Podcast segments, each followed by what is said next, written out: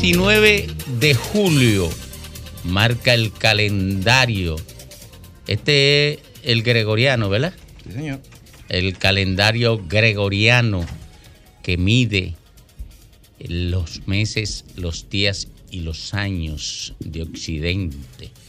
Bueno, abriendo el sol de la tarde, el sol del Occidente, el doctor Ricardo Nieves. Gracias, Domingo Páez. Un saludo a todo el país y a la gente que sigue el sol de la tarde. Un saludo también cariñoso a todo el equipo de esta nueva cita con la información, la noticia y la opinión. Una migraña tempranera me impidió estar con ustedes hoy en vivo, pero aquí estamos. Y hoy es 19 de julio. La temperatura 31 grados Celsius, señores. Y esto es un problema global. ¿eh? El mundo arde las temperaturas han desafiado los pronósticos de la ciencia. Señores, y ahora el polvo de Sahara para completar. El partido Fuerza del Pueblo pidió al Banco Central y al Ministerio de Hacienda aclarar los préstamos de 60 mil millones de pesos y también 34 mil que fueron retirados del encaje legal para los mismos fines de préstamos a una tasa tolerable. La fuerza pide aclarar. Y hablando de la fuerza, vaya, empecé con la fuerza hoy. Franklin Almeida ratificó que Rafael Paz será candidato a alcalde por el Distrito Nacional. Es decir, que en el distrito entonces no había acuerdo. Irán las tres fuerzas con sus candidatos. La plaza municipal más importante del país. La Comisión Dominicana que estuvo en Washington expresó allí, ratificando la misma postura, que no existe, no habrá y nunca habrá solución dominicana al problema haitiano. Una comisión compuesta por diferentes personalidades que plantearon la situación de la República Dominicana con respecto al problema de la República de Haití. Y habrá cambio en la presidencia del Senado. El Partido Revolucionario Moderno informó que Eduardo Estrella ya no será el presidente del Senado. Bueno, aquí hago un juicio de opinión. Como hay tantos senadores del PRM y hay gente con condiciones, ¿verdad? Cuídense del oído de marzo, que ahí hay gente que no puede presidir ni un chinchorro. Y a propósito de la oposición, el senador Iván Lorenzo solicita al director del IDAD explicar el deterioro del sistema de aviación civil, según su palabra, en el país. Voy a añadir algo aquí que no se ha dicho y que poca gente lo sabe. Creo que ustedes lo saben. Ustedes saben cuál es el lío que hay detrás del asunto de aviación civil, que las monopólicas empresas no quieren competencia con nadie más. Es una información ultra sensitiva. No quieren competencia. Y hay una nueva que ha incursionado en el mercado con un precio que es hasta a veces 40 y 50% menos. Y las informaciones que hay es que ellos se unieron todos allá para no dejar pasar nadie más, nada más. Los vendedores del mercado de Herrera aseguran que no tienen facilidades para reubicarse. Fueron sacados de allí en la madrugada. Esta gente debe de ser ubicada en algún lugar. Lo habían notificado, han recuperado algunas áreas, pero no pueden dejarlo en el aire. Ahora bien, el caos y el desorden que había en esa zona. Eso es insoportable. O sea, los ciudadanos tienen derecho a caminar, los niños, los ancianos, los adultos, a caminar por una acera, por una calle. Usted no puede coger crear el caos en un asunto entorpeciendo a todos los ciudadanos para usted resolver su problema.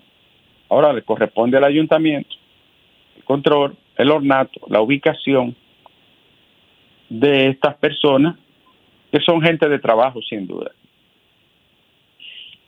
Dice José Ignacio Paliza que la caída de la oposición hizo que perdieran la línea discursiva. Eh, han perdido la línea discursiva, perdieron el nivel. Dice que se trata de desesperación. Ha dicho eso el ministro de la presidencia. Héctor Acosta, el torito, desmintió hoy que pretenda salir o abandonar al Partido Revolucionario Moderno. Y a mí me dijo, pase lo que pase, yo no soy tránfuga. Dijo que quien echó a correr el rumor de que se iría si lo dejan fuera fue para hacerle daño, que él no es gente de eso. Y murió Bello Andino, murió Rafael Bello Andino, el que había sido señalado por el déspota Balaguer para que llenara la página en blanco y dijera quién mató a Orlando. Claro, no lo hizo nunca. Los sumisos y acólitos se mueren con los secretos. ¿Qué decir? Nada. El que pudo haber dicho no lo iba a hacer. Dejó la página en blanco, que nunca fue en blanco, fue una página en sangre que quedó ahí. Y dice Ignacio Lula da Silva, presten atención a esta información, que Venezuela está cansada, que quiere encontrar una solución. Fue Lula que lo dijo, ¿eh? no Biden. Cansada. ¿Sabe qué significa? Agotamiento político, institucional, humano. Y tengo más Alejandro, el hijo del viceministro de Agricultura, ¿tú sabes qué era lo que hacía? Bueno, cogió la clave, la cuenta y usurpaba funciones y hacía transferencia. Eh, se espera que esa investigación continúe y profundice más. Eso lo dijimos ayer y lo reiteramos hoy. Alejandro, si se elige una nueva Cámara de Cuentas es para que termine el periodo de la que debe concluir el tiempo marcado para la actual. Es decir, una Cámara de Cuentas lo que haría es concluir el periodo de la presente. Al menos eso dice la ley, creo yo. Y Alejandro, una pregunta, Alejandro. Eh, Abinader habló del tema haitiano y es reiterativo aunque dice Franklin Almeida que eso es espuma y poco chocolate cuando habla en el plano internacional sobre el problema de Haití. Que Leonel firmara una alianza con Juan Ubiere, dijo también Franklin, obedece a que es un hombre que no guarda rencor. Ahora le llaman Leonel el que no guarda rencor, dice Franklin. Y detectaron metales pesados en suelos agrícolas de la provincia de Duarte. Este es un estudio que ha hecho INTET y otras organizaciones científicas buscando metales como plomo, hierro, manganeso, cobre, entre otros, que afectarían la salud humana. Y lo están haciendo en la zona productiva de arroz que incluye San Isidro en Bonao y La Mata en Cotuí, que son los tres lugares donde se produce la semilla y también el cereal de este componente de la dieta dominicana. Metales pesados en suelos agrícolas habrán de explicar, ¿no? Y de dar los detalles de qué impacto puede tener en la salud humana y también en la productividad.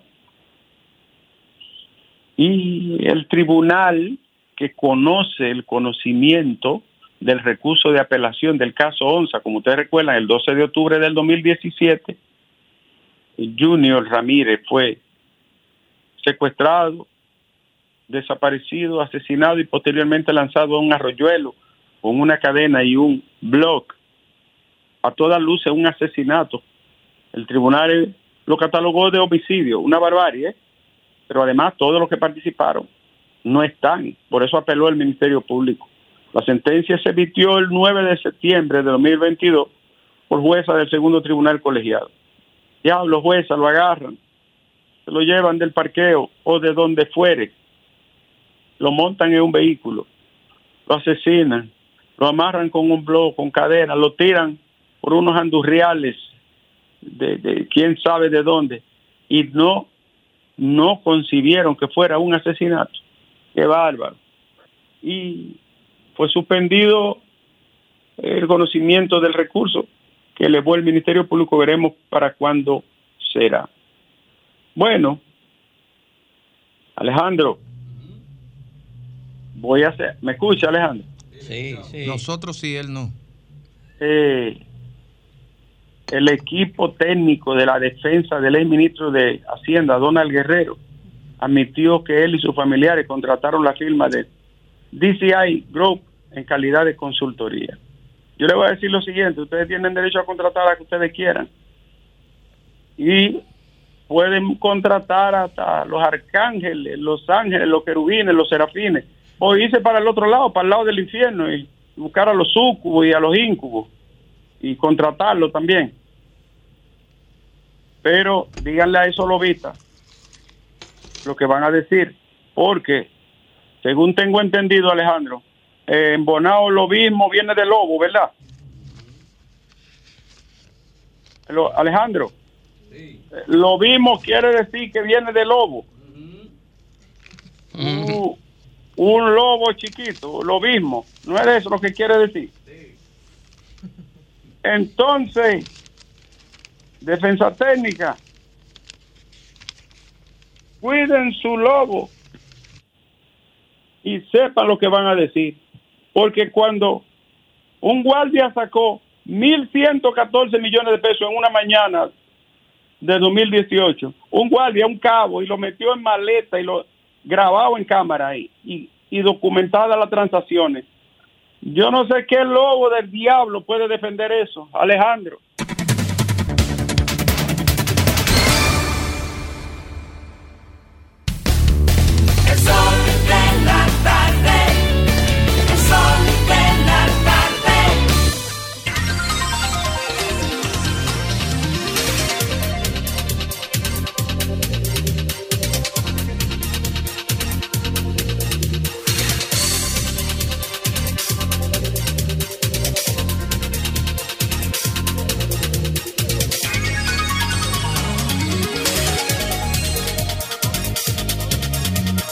Bueno, retornamos, retornamos aquí a los estudios del Sol del País. Buenas tardes.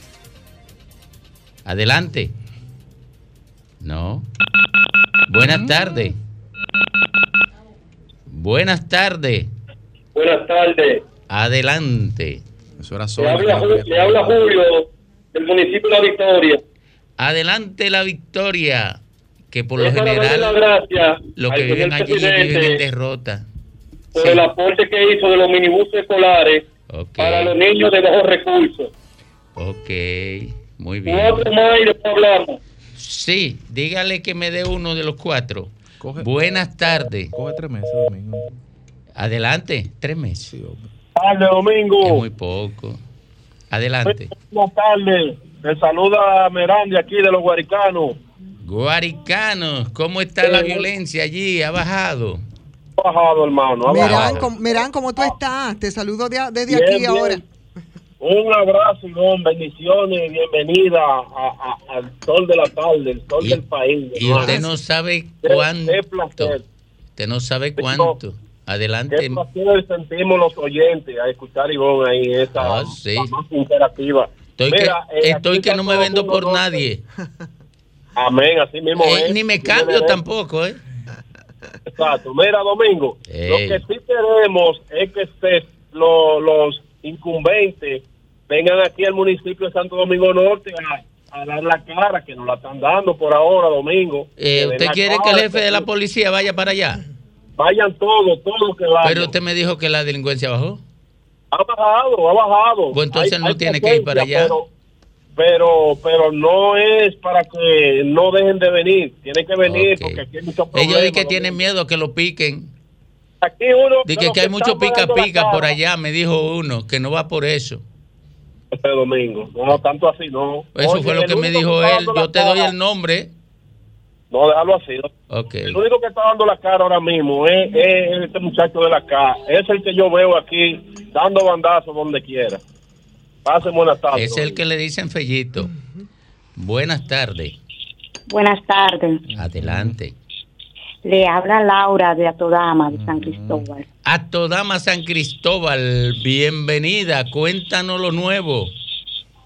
Bueno, yo quiero decir que hay que darle, o sea, que un presidente como, como Luis Abinader era lo que necesitaba el país. Hay que darle la gracia al presidente por venir en auxilio de este país, porque créame que si no hubiera sido por él, hubiéramos ido como barco a la deriva, porque Oh, estos 20 años que duró el. PLD acabó con él. Ok, muy bien. Eh, salúdemelo de mi parte. Buenas tardes. Adelante. ¿Aló? Sí, adelante. Domingo. Sí, aquí estoy. Yo escuché lo que, que el doctor Nieves menciona a Franklin Almeida, que Rafael Paez que va a ser el candidato. ¿Y qué arroz con mango que tienen los PLDistas y los, los futbolistas? Bueno, eso no fue lo que acordaron Dani- Danilo y Lionel la semana pasada en Yo Punta creo en ti. Cana. que- di- yo No creo fue en ti. eso. Dime, di- yo creo en ti. Dime, dime qué es lo que hay. Porque algo Miren, tiene que estar pasando. miren eh, eh, la, la alianza entre el PLD y la Fuerza del Pueblo es como la canción aquel, como el estribillo aquello. Ni contigo ni ¿Cuál? sin ti tienen mis males remedio. Contigo Eh, eh, porque me mata y sin ti porque yo me muero. Ahora, ¿Va a haber algo entonces? no, yo no sé, porque ellos pueden ir y devolverse. Yo no Ah, puedo, yo digo lo que ellos acordaron en Punta Cana la semana pasada. Porque Franklin Almeida es una de la mano derecha de Leonel. Y quedaron de, no, lo que pasa es que por eso yo decía ayer en el comentario que los apoyos se van a dar van- bajo el esquema que se produjeron en el 2020 entre la Fuerza del Pueblo y Luis Abinader Por abajo y, el PRM. ¿Cómo fue que se dieron? Oh, oh. Por abajo de la mesa. Pa- eh, Exacto. La, el- eh, la fuerza del pue- eh, Luis Abinader apoyó a Abel, apoyó a, a, a Bauta Roja, el PRM apoyó a todos esos senadores que sacó la fuerza del pueblo, incluyendo Ah, pues a Félix. Bautista. Y en la fuerza Pues del pueblo necesitaría ahora ese apoyo del PLD necesariamente. No, no. porque Hay que ver cuál es la conveniencia. Lo que este planteó escenario. Leonel fue que lo apoyarían, apoyarían los candidatos del PLD así, y el PLD apoyaría de la misma manera los candidatos de la Fuerza del Pueblo. Domingo. Que le señalaran. Domingo. Ahora, ¿quién tendría Domingo. posibilidades? No, yo Dom- no sé, Domingo. ahí no he hecho esa reflexión. Domingo, Sí. cualquier padre sacrificaría a su mejor amigo por un hijo. Te dejo eso ahí. En política no hay lealtades. Buenas tardes. Muy buenas tardes. Adelante. Sí, yo estoy llamando con relación a los nuevos medidores que está instalando la compañía de este. Se está dando el caso de que esos medidores están viniendo prácticamente preparados para consumo de 8 a 10 kilowatts diarios, que es bueno que una comisión de Digenor o una institución autorizada revise esos, esos medidores antes de que sean instalados los usuarios, porque están acabando con el país, especialmente con Santo Domingo Este. Esos medidores vienen preparados para tener un alto consumo, porque una cosa es que suba la tarifa porque sube el kilowatt y otra cosa es porque te sube el consumo por un, por un contador o medidor preparado para un alto consumo. Buenas tardes. Buenas tardes, Adelante. saludo, habla Nicauli de San Cristóbal, ¿cómo están todos ahí? Más o menos. Bueno, espero que estén bien. Estamos bien. Señores, aquí están pasando muchas cosas, pero la mejor de ellas es todo lo que ha hecho el gobierno con la educación. Le damos gracias por trabajar para la revolución de la educación. Mire, Cuatro más. Y mire, usted tiene Dígame, mucha razón. Usted tiene mucha razón. ¿Cuántos cuánto, cuántos estudiantes fue que dejaron de eh, abandonaron las aulas? eh, Después de pandemia. Yo tengo el después de la pandemia, Yo el por ciento, el por ciento, ¿cuántos abandonaron? Después del 20. Lamentablemente hubieron par de deserciones, Sí, pero, en los centros educativos y en los liceos se han visto muchas remodelaciones, mucha mucho arreglo para la comodidad Es de los es estudiantes. es verdad. ¿Cuántas aulas fue- fue que dijo el ministro que faltan? Eran Sí. 700 y pico y faltan Dice el mini- 340 y pico. Dice el ministro que faltan 340 mil. 340 aulas. Ah, 340 aulas. 372 mil estudiantes salieron del sistema educativo nacional durante los años 2020 y 2021. Mire, eh, eh, eso tiene que prepararlo mejor. Buenas tardes. 376 aulas. Ada- adelante, Buenas tardes. adelante, adelante. Aquí una televidente fieles para comunicarles que estoy muy agradecida del presidente por las raciones de comida que le está dando a la gente de San José de Ocoa. Ustedes saben que Ah, son mira, personas eh, eso es muy verdad. necesitadas. Eso es verdad. Yo estoy muy agradecido por otra cosa, pero es verdad que están dando comida. Es verdad que los comedores están distribuyendo mucha comida. Eso es verdad. Ahí está bien preparado el, el asunto. Buenas tardes. Buenas tardes. Adelante usted. No, pero ahí, ahí no. Así no. Buenas tardes. Sí, buenas tardes, Domingo, hermano mío, ¿cómo estás? Yo estoy bien y ahora que usted me, me nombra a su hermano, mejor. Oye, Domingo, Sí. yo creo que yo creo que el, el informante tuyo como que te dio una información errada. ¿De verdad? Sí, yo creo que yo creo que yo creo que Leonel y Danilo no se juntan ni siquiera en el cielo. Sí, eso es verdad. Me- ¿Quiere O sea, que te diga una cosa? Esta no es la primera vez que se juntan después de la división. No, no, no. No, se han No, no, juntado, mira, mira. si tú- no se han lo creas, mira, juntado. yo soy yo soy de la fuerza del pueblo y yo te y yo Mira, te aseguro, oye, yo te oye. aseguro, si tú me dices que a ver que Leonel se junta con Abel, que No, se no, no. junta Oye, con gente pero, pero, con- se con juntó Danilo. Pero se juntó públicamente. con Ubiere que le dijo Pero- perverso. No, No, no, pero- que pero le dijo delincuente. No, pero no, pero mira, se, reunieron cuando murió eh, la madre de, de Danilo. sí, sí. Estaban Sí, pero no, abrazándose. pero, no, pero, pero no, pero no para asuntos políticos. No, no, no, pero yo te estoy diciendo, Coincidieron. yo te estoy diciendo, tú lo crees si cre- quieres y si no, no lo crees porque hay una Y- cosa.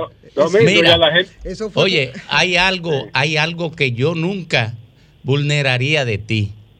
Es la libertad que tú tienes de creer o no creer en mí.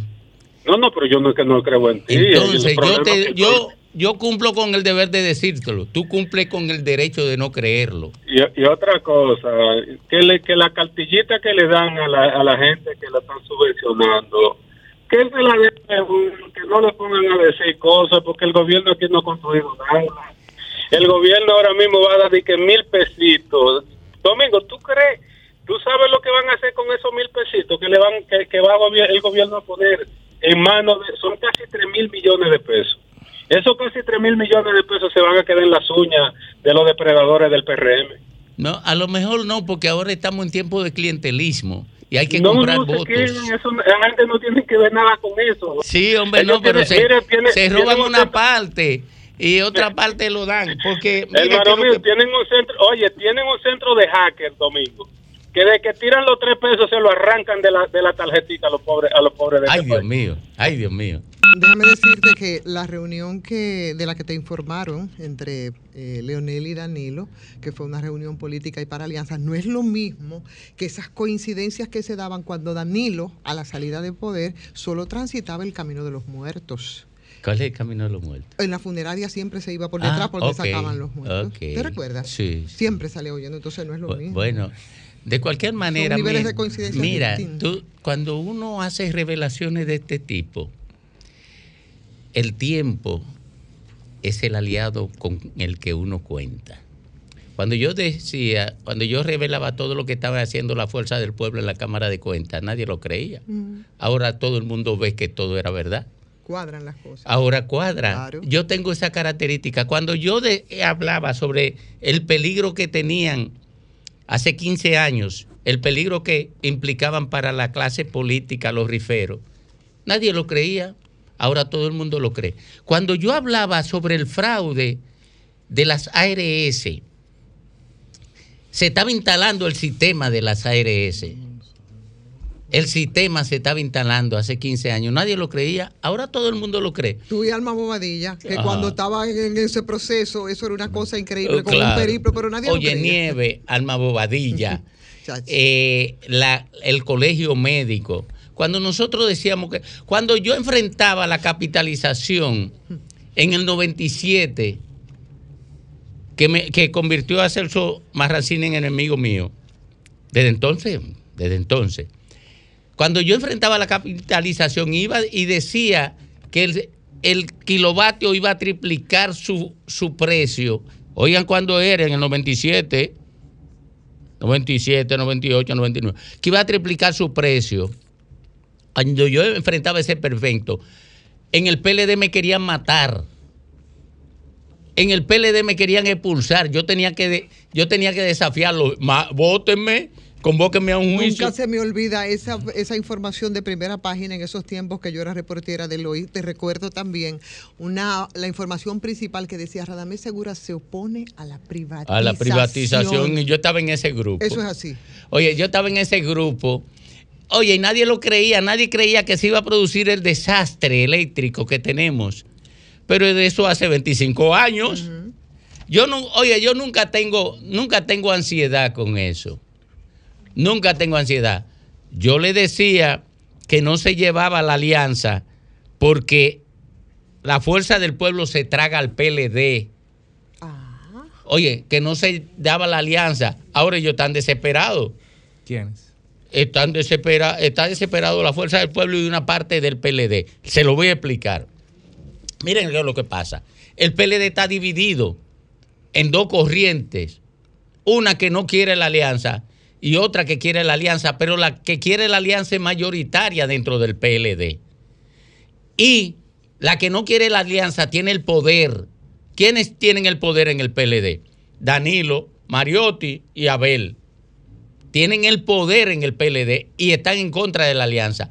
Pero la mayoría de los miembros del comité político y del comité central del PLD están de acuerdo con la alianza porque están pensando en sus candidaturas municipales. Y Danilo está pensando en fortalecer o que el país no se le vaya a pique porque él lo necesita desesperadamente, porque tiene unos expedientes, porque tiene gente que defender y porque, por supuesto, le podría llegar y picar Un muy PLD cerca a él. O sea, es que él lo ha tomado como una especie de escudo y ese que es su escudo lo va a defender por El- encima para de la escudo le conveniencia de la para que el escudo le candidatura. funcione, tiene que ser robusto.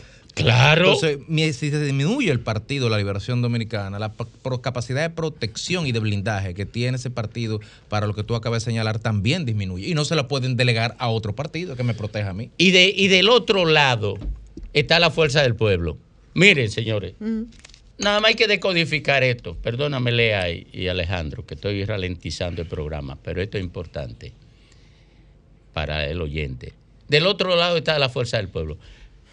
La fuerza del pueblo se enfrenta en febrero a una situación grave. No puede sacar más votos que el PLD, porque no tiene candidatos municipales Ni estructura. y, co- y congresuales. Y carece de una estructura, como dice Ivonne, de una estructura sólida que le No sirva va de plataforma A nivel los, a los débiles candidatos municipales y congresuales que tiene. Oye, carece de una plataforma que le sirva de soporte a los débiles candidatos municipales y congresuales. Le voy a poner un ejemplo. Un ejemplo. Domingo Contreras y Rafael Paz está como día uno en términos de popularidad. Pero la fuerza del pueblo es más fuerte que el PLD aquí en el Distrito Nacional. Miren cómo ese ejemplo, pero yo le puedo poner muchísimos otros ejemplos en el territorio nacional, porque yo vengo del PLD, señores. Yo entré en- al PLD cuando era un adolescente, me pasé mi vida en el PLD. Pero yo conozco todo lo que tiene el PLD y la fuerza del pueblo a nivel nacional. yo que- soy un viejo ya y, y me pasé mi vida conviviendo con toda esa gente. Yo no estoy hablando por, por, porque me interese ser bocina de nadie, que no soy ni seré bocina de nadie. No soy, no lo soy. Lo estoy diciendo porque estoy leyendo la realidad y convirtiéndola en relato, convirtiéndola en palabra. yo tengo acceso a informaciones. Yo le voy a contar ahorita, ojalá me dé el tiempo, por qué no ha salido del Ministerio Público el caso de la visita sorpresa, a pesar de que el encargado operativo de ese proyecto dijo todo lo que se ocurrió, to- todo lo que ocurrió con ese caso. Y además son de las, son- óyeme, son de las auditorías de las que se dice que fueron auditorías maquilladas que se han mantenido ahí guardado, igual que la de Punta Catalina, igual que la del Cañero, igual que otro grupo de, de auditorías. Pero tú sabes que con el tema, y a mí discúlpenme también, ¿verdad? Pero desembuchar en 30 segundos esto, eh, yo creo que eso plantea entonces la discusión. En este caso, ¿a quién le podría convenir o no la alianza en las congresuales y municipales? Una alianza en este caso, de la Fuerza del Pueblo y el Partido de la Liberación A la Dominicana. Fuerza del Entonces, Pueblo es que le eh, conviene. totalmente. A, la- a que le totalmente. conviene Yo la pienso fuerza del eso. pueblo, Yo pero también favorece al cuerpo de candidatos municipales y congresuales del PLD. Eso es lo que está empujando eso, pero Danilo no la quiere, ni la quiere Charlie Mariotti, Porque lo que ni la Danilo quiere quiere no es lo que quieren. eh, o Lo sea, que pasa hay, es- hay- hay intereses, hay intereses distintos. Sí, miren qué pasa. Eh, ¿A quién le conviene más? Va a depender no exclusivamente del sentimiento que pueda tener una parte u otra. Va a depender también inclusive de la fortaleza y del liderazgo que tengan cada uno de estos dos partidos en el territorio. Podemos poner un ejemplo como Domingo muy bien acaba de citar. Aquí en la capital, el candidato del PLD es Domingo Contreras, que está por encima del 30%, y el candidato de la Fuerza del Pueblo es Rafael Paz, que está por debajo del 5%. Pero si nos vamos a San Cristóbal, el candidato del PLD es el ex alcalde de San Cristóbal, Nelson Guillén, de igual manera también, que es un periodista muy conocido en todo el entorno del país. Y los candidatos que tiene la Fuerza del Pueblo son buenos candidatos, pero aún le falta mucho por construir. En Santo Domingo Este, pese a cualquier coyuntura, el PLD hoy eh, con Luis Alberto sería el candidato a vencer y el candidato o los candidatos de la Fuerza del Pueblo aún son candidatos insípidos por la coyuntura. ¿Qué es lo que pasa? ¿Cuál es la diferencia entre el PLD y la Fuerza del Pueblo? Que Leonel es un buen candidato, pero lamentablemente no puede ser candidato de San Cristóbal, no puede ser candidato de Santo Domingo Este, no puede ser candidato de la capital, por lo tanto tienen que ir otros actores y cuando entran otros actores, ahí entra el fuerte liderazgo del PLD en el territorio.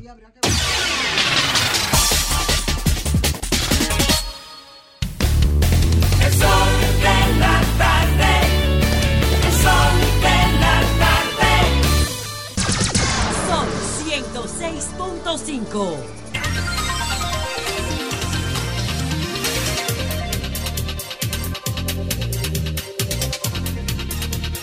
15 minutos, 15 minutos superan las 3 de la tarde aquí en el sol del país. Continúa, continúa el sol de la tarde aquí en RCC Media, la más poderosa plataforma de la opinión y el respeto. Miren, en el día de hoy, aparentemente fue en el día de ayer que ocurrió este hecho, que ha sido tendencia en todas las redes sociales, algunos con pena, otros con alegría, porque hasta se celebró, y otros hasta con indignación. Y es el video, no sé si tenemos el video por aquí, el video de una señora que es un hecho ocurrido aquí en esta ciudad capital, donde su hijo fue eh, acribillado o asesinado por el DICRIN.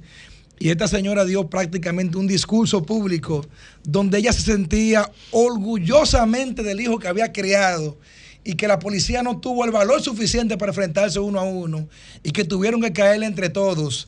A tal fin que dice, y si ustedes quieren seguir peleando, aún quedan cuatro cartuchos. Ustedes saben lo que significa eso en esta sociedad. Tenemos el video. ¿Tenemos el video? Adelante. El único orgullo que me queda fue que esos no tenían voltio ni para pelear contigo. Que tuvieron que tirarte a Diquerín porque no hay bola ni valor para haber peleado con un tolete de hombre que esta negra parió. Y que recuerden que quedan cuatro cartuchos más. ¡Todo frío! ¡La cabra, la cabra! Bueno, habrá que mandar la orden de Duarte, Sánchez y Mella, seguramente. Una condecoración. Mira, eso tiene, tiene una dimensión más compleja, señores. Y penosamente. Oye, aquí se está dando en el país eh, una especie de rizoma que contribuye a construir una cultura de valores que que trastornan la convivencia normal. O de antivalores. Sí, esos son los antivalores, que trastornan la convivencia social. En todos los órdenes, primero, primero, primero, la élite, y aquí seguro que vamos a estar de acuerdo Ivonne y yo, la élite define una vocación depredadora que está protegida por la, por la, eh, eh, por la institucionalidad. Las élites. Por ejemplo, aquí se le entrega un paquete de, eh, de millones de pesos a los partidos políticos para que supuestamente no caigan en manos del financiamiento ilegal. Y ahí es que ha cogido velocidad el financiamiento le- ilegal después que el Estado le entregue ese dinero. Aquí los políticos han definido como una cultura de administración pública el robo de los recursos públicos. En términos general, con excepciones, pero en términos general, esa es la vocación que definen. Segundo, las élites económicas no pueden hacer ningún negocio que no implique una, una depredación sin límite en, en- en el ámbito en que actúan con sus negocios. Y todo esto lo ve el de abajo como normalizado. Pero entonces el de abajo, ¿en qué se envuelve? En los asaltos, en, el, en, en la condición de mula de transporte de, de, de- de- de materiales eh, eh, prohibidos, ¿verdad? En este caso droga, eh, en el robo de menor cuantía, en, en- en el ataque a los seres vulnerables.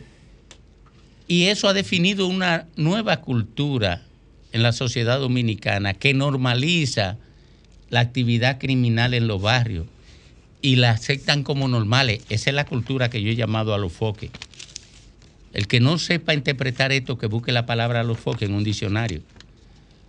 Y el que no sabe qué es lo que yo vengo diciendo, que busque el primer video que hice sobre los padres de la cultura a los foques, porque alguna gente se pone a hacer relatos disparatosos, que hay que llamarle a esa cultura cultura PRM o cultura PLD o cultura eh, PRD. No, yo dije que los Se padres... llama los- cultura exclusión. Oye, cultura, eh, eh, eh, la generación, cuando yo describí la generación a los foques, lo hice en un video, no en un tweet, en un video que anda por ahí rodando. Los padres de la generación a los foques, después han venido muchísimos disparatosos a contradecirme con lo que yo dije en ese video. Periodista Sin ver el video. sin ver el video, a contradecirme, a contradecir el video, sin haber visto el video. Oye, para decir, contradecirme con lo mismo que yo dije, para que ustedes vean eh, el disparate de comunicación que se hace en este país.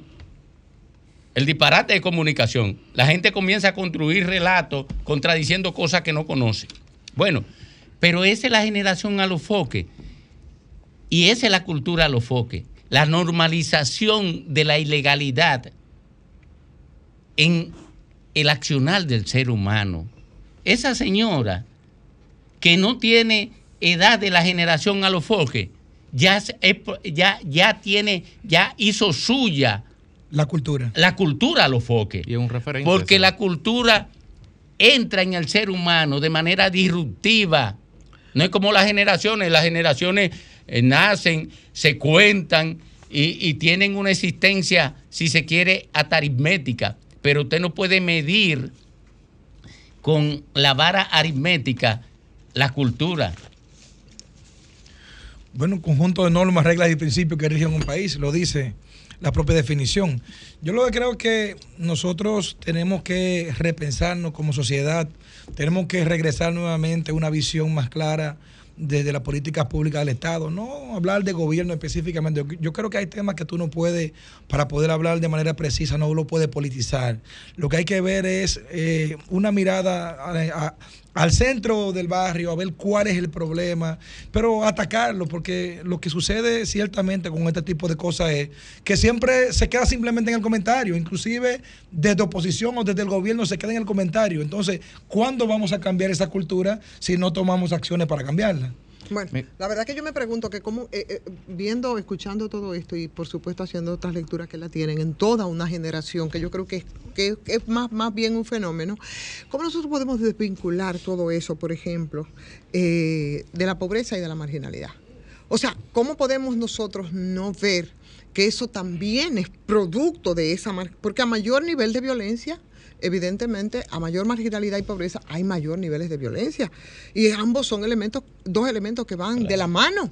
Entonces, esa, esa generación está vinculada a toda esa exclusión, a toda esa exclusión. La seguridad ciudadana es un, pro- es un problema multifactorial donde intervienen muchos sectores, es decir, que eso encierra muchos elementos y estamos hablando de una, de una generación que es producto de todas esas carencias, ¿no? O sea que eso también es, es otra parte bastante importante. ¿Qué se puede esperar, señores, en un país donde tú tienes un 20% de los jóvenes que no estudia, que no trabaja? O que son... ¿eh? Tampoco. Claro. Que no es- un 20%. Sí, tam- sí, un 20%, eso es lo que se supone. ¿eh? más un 30. Debe ser, debe, debe ser más, pero lo que sí es... Sí, eh, luego de la pandemia. Claro, lo que sí es un 38% de esas mujeres que son entonces las responsables de esos hijos, que probablemente vienen de embarazos en adolescentes y que tienen la responsabilidad de proveer, pero también tienen la responsabilidad de formar, pero para la sobrevivencia son muchachos que te los capta y te los absorbe. ¿Sabe qué? Toda la contaminación de ese entorno, que es un entorno, como dice Domingo, propio de un, alo- se puede decir Domingo, un alofoquismo, una expresión, una, una expresión una derivación. Como, pero claro. Una derivación, El tema es que to- Entonces es así. Todo eso es eh, el círculo vicioso de la pobreza, de la marginalidad, Claro. que lejos, en la, en, la, en la región del planeta más desigual, que es Latinoamérica. Latinoamérica es la región más desigual de todo el planeta y el Caribe es una de sus regiones más altas. Entonces, eh, en contraste, que eso se da en una sociedad que tenemos para cacareando 40 años de crecimiento ininterrumpido. Entonces, tú tienes mucho crecimiento con poca retribución por el tema de la, de la voracidad de, de las élites políticas y empresariales que tú señalas, Domingo. El tema es que yo no digo que eso no ha pasado. Lo que sí hay que mirar con preocupación es la resignificación o la re- redefinición de los valores y el cambio del marco mental de la actuación. Porque si eso pasaba hace 30 años, tú te quedabas callado porque tú sabías que tu hijo era un delincuente.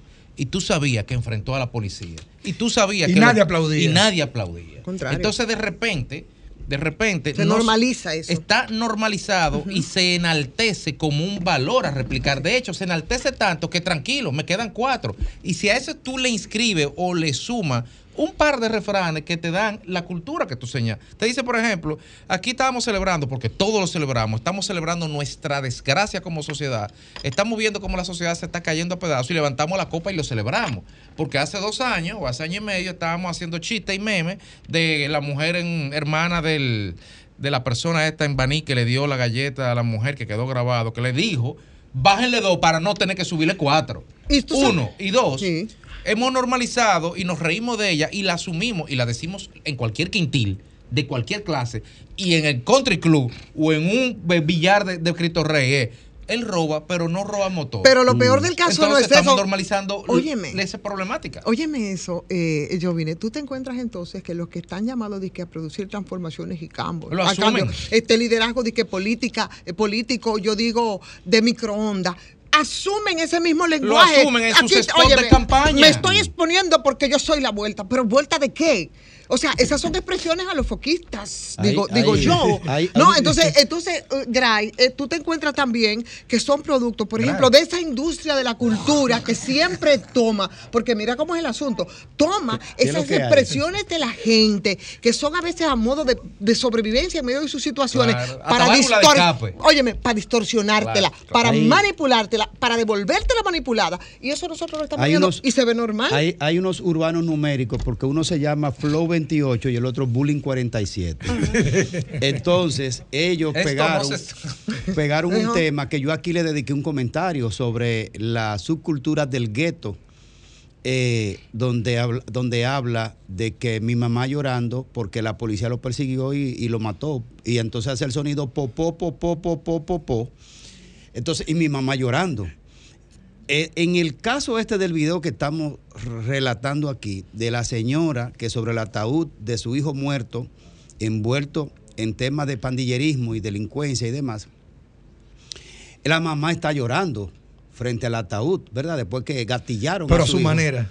A, a su manera A su barrio, manera. A su manera Porque urbana ese del discurso fue, era llorando. Eh, Claro que sí, ese Una era, catarsis. era una queja. Una catarsis. Entonces, se ha normalizado tanto la violencia intrabarrial entre los grupos, entre las pandillas, como se ha normalizado de que la patrulla policial le entre a tiro a ellos también.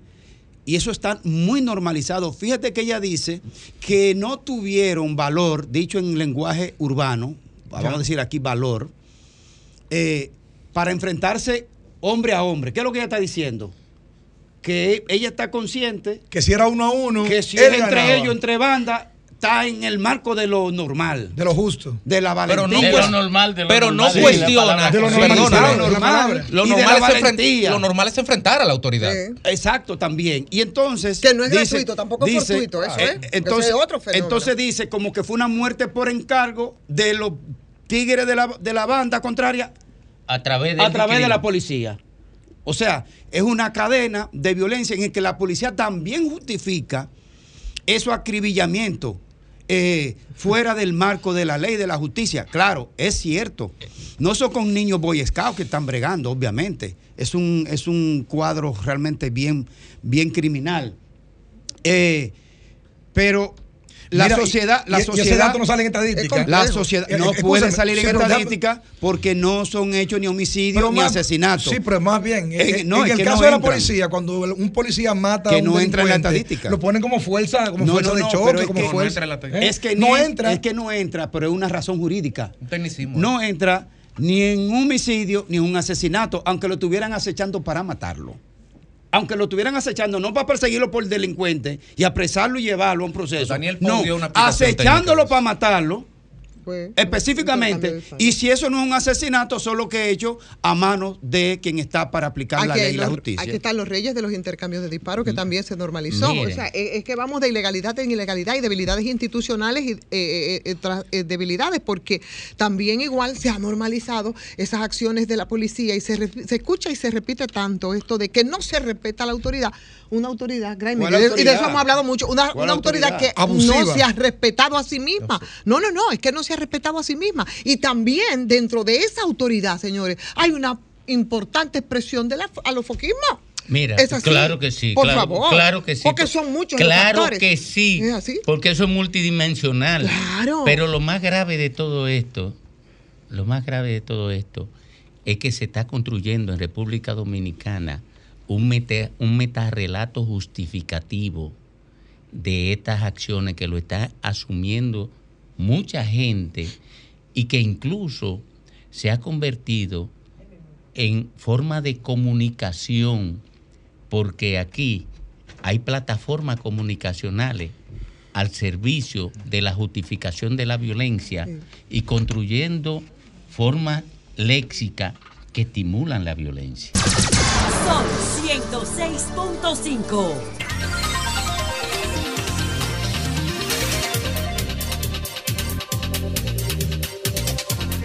Bueno, retornamos, retornamos al sol de la tarde a las 3:37 minutos. Esto, esto está como muerto. ¿Cómo así? Sí, ¿Eh? está, está como muerto. ¿Muerto? Lo ¿A qué te siento. refieres? ¿A la campaña? Lo siento a ustedes. ¿La como campaña de quién? Lo siento a ustedes como sin tema. No, no, ¿A la ¿cómo campaña de quién? ¿Eh? Eh, ¿Cuál es la campaña? No, porque lo que está muerto, la campaña de quién es que está- tú te estás refiriendo. No, porque la- hasta la de Abel que estaba muerta se revivió con, con la marcha de la esperanza. ¿Tú crees? Claro que sí. Sí, yo ¿Ustedes creen que se sí. revivió? Sí, sí, sí. No, sí, yo sí, no sí, sí, sí. Yo creo que Recuérdate se que, que se va a morir salienta. Ajá, bueno. No, no, no, no, no. no. ¿Cómo Oye, que dice Grimer? Oye, la jara. ¿Cómo que dice Grimer? ¿Eh? No te rías tú, a ti tu cartón, coño. No, no, no, no, miren, miren, miren, miren, porque el PLD resolvió, y ellos no sé, ellos no lo pueden decir porque no pueden hablar de los problemas que tenía. El PLD. Es que al PLD le hacía falta era motivación. Pero ahí motivación. No, Oye, vamos a ser sinceros, al PLD le hace falta más que motivación. ¿Más que motivación? Sí. No, no, es mira. que un O sea, se la marcha no fue buena, Iván. No. Un Una- éxito. no, Claro ya- que ya- sí. ya, Un Tribón, en serio. No, no, no, Bueno, Un si tú me lo- éxito. o sea, ¿cómo No. tú me lo estás midiendo? En términos de la cantidad No, de en personas términos de que una marcha política. En términos de una marcha política. cuantitativo, ¿Eh?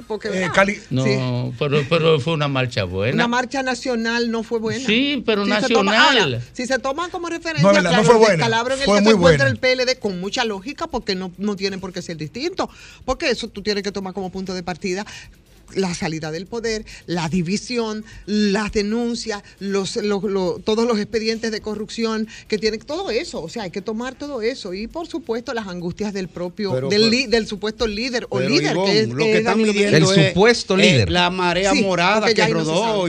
No, no, pero esa es otra No dimensión. la gente y el impacto de la gente. ¿Cómo se, ¿Cómo se calificaría? Y ahora te hago yo una pregunta. Y dos te voy a hacer. ¿Cómo se calificaría una marcha buena? ¿Por el número de asistentes? ¿Por el impacto que genera entre los convocantes y los participantes? ¿Por el impacto que genera en el público que consume ese mensaje iconográfico? ¿O cómo se me... La Óyeme, calidad de los dirigentes envueltos no, en la no, eso- marcha. porque eso tú no lo puedes calificar tampoco de manera absoluta. Yo creo no, eh, no, porque, por eso- porque- pero porque- porque podría ser una. Por no, eso yo pero te decía. perdóname, mi amor, perdóname, pero, pero eso es lo que te estoy, eso es lo que te estoy Claro. diciendo. Si estoy, si estoy planteando eh, distintas variables, es porque no la estoy, no la, po- porque no debe eh, evaluarse de manera que la absoluta. condiciona la- lo, lo- lo que yo estaba diciendo hace un momentito, o sea, la salida del PLD, cómo salió después de tanto tiempo, en las condiciones, con una ruptura, con una división, y tiene sentido. O sea, porque es así, es, es que tampoco es absoluto incluso la- la- las razones, pero yo no creo, yo me voy, yo me decanto más por lo que decía Federico. El muerto, ¿cómo es? El enfermo cuando se va a morir Se alienta. se alienta. No, pero la- Aunque sí, yo no, no, creo pero que como la estructura marcha- partidaria el PLD Pero, pero vaya- ya, pero vaya- ya, ya Federico utiliza Vaya- una vaya- expresión que lo descalifica como analista objetivo. Porque si. No, si el pueblo, el pueblo lo utiliza, no yo. No, no, no, no, no, no. No, pero escúchame. Oye, si él dice el, el, el, el El que se va a morir se enfermo. Cuando se va a morir se alienta, ya él, lo, ya él está, está convencido está de que está muerto. Es correcto. Teoría de Papa. Entonces, Está sesgado ya Está convencido de que está muerto. Y entonces no puede evaluar como médico, que aquí el analista sería el médico frente a un Sí, enfermo, sí. como médico no puede Diagnosticar. no, ni siquiera puede trabajar para que se sane, porque ya lo tiene muerto. Oye, ya el médico está derrotado. Pero Ahora, podemos dar calidad de vida. no, no, ahora. Oye, Tiene muerto Ahora. Lo que pasa es Yo- que, hay, yo lo que digo es que hay muchas patologías. Lo No, no. demasiadas Mira, patologías tú- y todas de gravedad. Y si tú no reconoces las patologías y tú no las enfrentas de manera adecuada, Pero todos los partidos entonces lo que va a ocurrir patología. es que el paciente se va a seguir deteriorando. Sí, sí, y a mí me parece no nos que eso es lo quedemos que ahí, está porque ocurriendo. entonces la metáfora se convierte en la materia del análisis, Eh. no el objeto del Bueno, análisis. porque yo usé una metáfora. No, no, pero no, no, no, no pongamos a analizar la metáfora, porque entonces no vamos, vamos a abandonar el objeto del análisis. El objeto del análisis es la, es la marcha. Entonces, eh, el objeto de la niña es el PLD. No, no, la marcha. que marcha, no, no, no, no, no, no, no, que lo no, fue a marcha. buscar. No, no, no, no, ya. Entonces tú te descartaste No, también. no. Claro, La porque marcha. sí, sí, eh, lo que estamos planteando la marcha, ¿Dónde está tú la insistes Jara? en que el análisis tiene que ser PLD. No, entonces, entonces ya no, ya te, no. te, te, te descalifica para No, analizar la porque Lo que marcha. estamos diciendo es de hasta qué punto fortalece o no, le dio aliento o no, oxigenó o no al pele de la marcha. No, Entonces pero no podemos no, sacar no, PLD, espérate, vamos a, vamos a Ajá. recuperar, Vamos, vamos a vamos recuperar, porque no nos vamos a Vamos a entender nunca. Hay que coger una línea de análisis. Hablamos de la marcha, Sí. si fue buena o no. Correcto. Un éxito. Entonces yo tengo la tesis de que fue buena. Yo también. Eh, y tengo la tesis de que fue buena por lo siguiente, la puedo explicar. Y no me puedo salir a que el PLD es corrupto, porque ese En- no es el tema. Espérate. No puede. Ambos. Buena, Exacto, buena. mira, no puedo salirme a que el PLD está en dificultad, porque no es el tema. No puedo salirme. Si me voy a otra dimensión, ni siquiera vamos a mantener el hilo, el hilo del análisis. Ahora, yo digo que fue buena, ¿por qué? Y voy a, voy a, a- a- a construir mi tesis.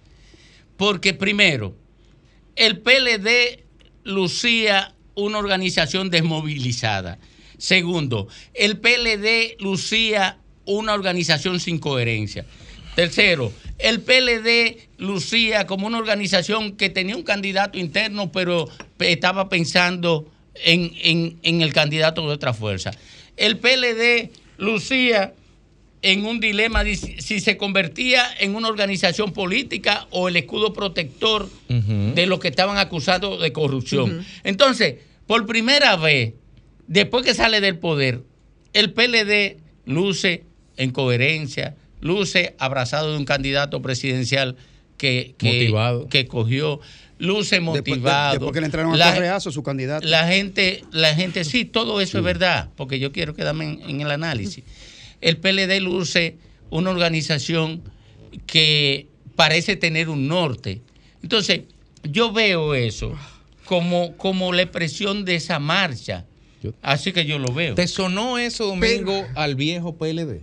Esa movilización, porque me permito recordar. Formalmente sí, Me en me términos de la forma Sí, sí, sí. no, en términos de, de maquinaria. Me permito recordar que el día antes de esa marcha, el viernes, aquí estuvo Aristipo Vidal y dijo que a partir de mañana, recuérdate, Graeme, que lo dijo, a partir de mañana vamos a empezar a hablar del PLD y ustedes van a ver lo que va a pasar a partir de mañana con la marcha. Y bueno, nosotros estamos hablando de Claro, ella. se ha sentido. Y yo creo que se ha sentido. Y además, Ivonne, eh, y yo se lo dije a Fafa los otros días de la logia, le dije, Fafa, un partido que ha durado 16 años en el poder, en línea, no puede desaparecer de la noche a la, paña- de la, de claro la que noche a la no. mañana Sí. porque Pero claro pierda una no. elección. Pero claro que no, solamente- porque el oye, PRD no. no. pe- no desapareció de la noche a la mañana con un presidente preso, Pero por- con un presidente No, preso. no, no, claro que no. Nadie dice que va a desaparecer. Ahora, yo no sé cómo pudo coger el aliento y el norte en esa, en esa, en esa marcha, en términos cualitativos, porque en, de- eh, en términos de, de- de- de- de participación, que fue a nivel nacional, que ni por asomo Pero la pregunta- eran esas pero la pregunta convocatorias sería, que ¿a qué hacía- usted era refiere esa- cuando dice cualitativo? perdón, O sea, eran, eh, ¿cuál sería la necesidad? Eran esas convocatorias, por ejemplo, ni por asomo que hacía el PLD, pero yo digo, ¿cómo ha recuperado el norte si igual sigue ahora mismo transitando las angustias, por ejemplo, respecto al tema de las alianzas y las divisiones que incluso dentro de la división se plantea? O sea, hay cosas que son fundamentales para tú coger, para tú encontrar ese norte al que Sí, refiere lo que pasa. Ivonne, es que lo que, tú, maneras. lo que tú estás planteando prácticamente es parte del algo político diario. O sea, las angustias, las contradicciones, la, la lucha de intereses. No, la eso, realidad. eso La es, sali- eso es parte de la realidad política salida los de partidos Roberto. del día a día. La salida de si, de si Roberto o si no Roberto, ya son otras que también eso hay que ver por qué sale, porque tampoco No, sale no, no, loco. yo me ref- a lo que me refería a la conveniencia, por ejemplo, de una alianza con la fuerza del pueblo en este momento. Sí, que están pero no se puede, pero no se puede negar de que esa marcha del PLD realmente fue una marcha de gran impacto y que sumó muchas voluntades. Enhorabuena.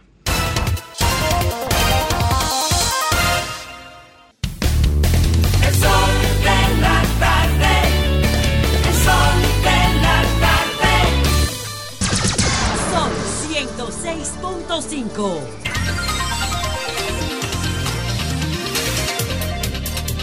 ...3.52 minutos de la tarde aquí en el sol de la tarde y pasamos a nuestra sesión de comentarios de inmediato con nuestra colega Ivonne. Sí, yo, gracias Jovine, iba a referirme al tema de los apagones en una perspectiva distinta pero no. Yo creo que me convocó un poco el, ese video que se hizo viral del que nosotros comentamos hace un momentito y del que me gustaría hacer algunas acotaciones porque yo creo que eso es parte eh, de lo que es la, la seguridad, el tema de la seguridad ciudadana, que es, un- es algo que yo pienso que preocupa a todo, a todo el mundo, preocupa a todos los gobiernos, sobre todo en países que se suponen democráticos como el nuestro, donde la libertad eh, eh, y todos los ciudadanos tienen derecho, y parece que eso es lo que ocurre en este país, hacer lo que les da la gana. Pero eh, como decía hace un momentito, yo creo que el mayor nivel de pobreza y de marginalidad desata todos esos demonios que se expresan en violencia. Y son elementos, señores, que van, de verdad, van de la mano. Entonces yo creo que como punto de partida, también dentro de todo esto, eh, hay, que, hay que hablar del, del tema de la pobreza. Y yo digo que no invento absolutamente nada cuando hablo de la seguridad ciudadana como un problema que tiene muchos factores que intervienen en él. Es decir, que esto encierra tantos elementos como el tema de la educación, el tema del empleo, el tema de la vivienda, el tema de la salud. O sea, son todos esos derechos fundamentales que debe garantizar esas democracias de las que nosotros nos sentimos tan orgullosos y que a veces dan muchas ganas de ponerlas entre comillas. Y vuelvo y repito la cifra. Federico dudaba hace un momentito, por lo menos son cifras oficiales. eh, donde tú te encuentras con un 20% de esos muchachos y muchachas jóvenes que no estudian, que no trabajan, que tú puedes esperar. Pero además, un país con alrededor de un 40% de las familias emparentales. O ese 38% yo pienso que también debe ser más de mujeres con un 4% de hombres, eh, que son las responsables de las jefas de su hogar que en el núcleo familiar definitivamente son las que tienen la responsabilidad de formar, de proveer, eh, y ese núcleo familiar que es muy disfuncional en muchos casos, eh, sin arraigo, mujeres criando a sus propios hijos, pero lo están haciendo también con muchas dificultades en términos de los lugares, de los medios eh, eh, eh, a los que están vinculados para poder producir lo que requiere para proveer a sus hijos en sus hogares. Entonces, esas madres esclavizadas, probablemente productos de unos embarazos en adolescentes, que es parte de este fenómeno, que tienen estos hijos y estas hijas eh, los dejan sin ningún tipo de cuidado y esos muchachos y esas muchachas están expuestas a toda esa contaminación que se expresa, ¿cómo? Se expresa con el consumo de droga, se puede expresar con el, tema de los juegos de azar, se puede expresar con el tema de la violencia, residiendo en, en viviendas eh, vulnerables. Eh, un drama, un drama que evidentemente pues genera constantemente todas esas violencias que nosotros vemos como una expresión que engendra también inseguridades. Entonces, aunque los niveles de la pobreza y eh, esa pobreza como tal, digo yo, en, en- en- en- esa- en esos excluidos, ¿no? que son, vienen a- a formar parte de toda esa legión y de todas esas generaciones que de un tiempo a esta parte, bueno, pues se han dejado, yo digo, al azar. eh, como el tema de la pobreza absoluta, que ha- según dicen las autoridades han disminuido ligeramente, pero que mucho más allá hay unos datos de la realidad que nos dejan a nosotros bastante claro, muy claro, que este, es- este sigue siendo un país que tiene más de un 25% de su población que no tiene acceso a bienes y servicios. Yo creo que ese es un medidor importante para, la, para medir la pobreza y para medir la pobreza extrema, para medir eh, esa, esa posibilidad de, po- de tener acceso a los servicios fundamentales que le pueda proporcionar una vida digna, que le pueda proporcionar una canasta familiar relativamente alta, un déficit habitacional que, bueno, de viviendas vulnerables se hablaba de un 71% y el déficit casi te alcanza los 2 millones. En barrios, en campos donde hace falta de todo, donde hace falta escuela donde no tenemos acceso a la salud, porque tampoco tenemos hospitales, eh, ni tenemos centros de formación técnico profesional, ni tenemos clubes, ni tenemos instalaciones deportivas que puedan servir entonces a esos, a esos muchachos. Y por el contrario, tenemos muchas cárceles sobrepobladas. Tenemos necesidad de la construcción de más cárceles aquí en República Dominicana, porque precisamente eso, eso, esa delincuencia y esa criminalidad crece constantemente. Y cuando vas al tema carcelario, te encuentras que de una población que ronda los 26 mil presos, tenemos un 61% preventivo, lo que te dice también cómo, cómo actúa y cómo anda el tema de la, de la institucionalidad. O sea que cuando nosotros hablamos de esa, de esa violencia, cuando hablamos de esa delincuencia, cuando hablamos de esa criminalidad, no importa todo lo, experto que pueda ser, no importa todos los científicos que se puedan llamar para intervenir en el tema, no importa cuántos anuncios puedan hacer los gobiernos y los presidentes de turno, no importa, señores, cuando cuántas cosas se puedan decir, cuántas cifras, a veces muy subvaluadas en muchos casos, no importa todo esto. Estamos claros y estamos muy claros, por lo menos yo lo tengo bastante claro, que la violencia, la criminalidad, esa generación de la que estamos hablando, está total y absolutamente vinculada al tema de la pobreza, al tema de la marginalidad y sin una intervención en esa dirección, nosotros vamos a tener un círculo vicioso que se va a seguir reproduciendo de más en más. Entonces, esa respuesta que tiene que venir de muchos factores, yo creo que también es una responsabilidad histórica del Estado, de los gobiernos, que siempre han actuado con mucha indiferencia frente a esos jóvenes.